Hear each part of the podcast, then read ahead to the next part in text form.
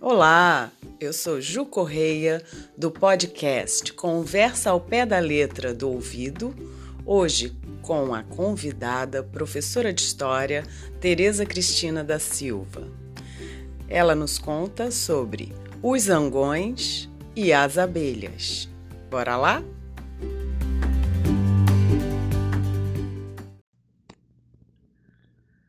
Pela obra se conhece o obreiro.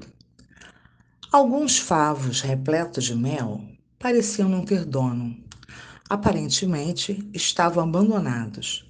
Os zangões disseram: São nossos, nós os encontramos.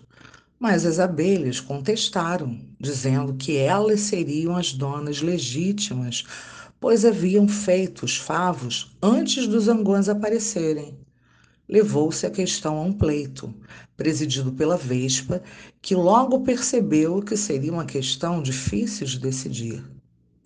Havia testemunhas, sim, que disseram que viram os bichos alados e de cor escura voando e zumbindo ao redor daqueles favos, parecidos com as abelhas.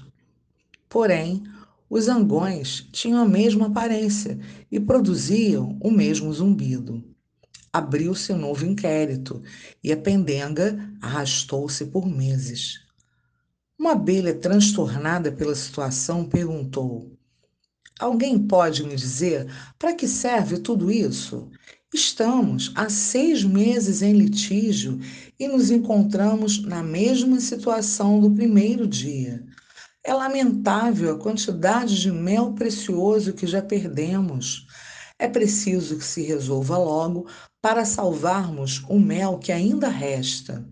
Sem tantos inquéritos, sem providências, vamos trabalhar zangões e abelhas e veremos, quem sabe, construir favos tão bem feitos e cheios de mel. Os zangões não aceitaram aquela proposta, demonstrando que aquela arte era superior à sua destreza. Em vista disso, a Vespa decretou que o mel ficaria com suas verdadeiras donas, as abelhas.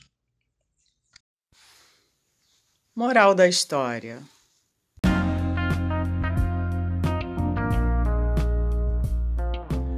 Assim deveriam ser decididos todos os processos.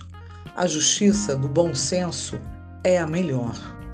No lugar de leis, o sentido comum Assim, se evitariam as delongas, os processos intermináveis e caríssimos e também os profissionais do foro que, como acontece muitas vezes, comem as ostras e atiram as conchas aos litigantes.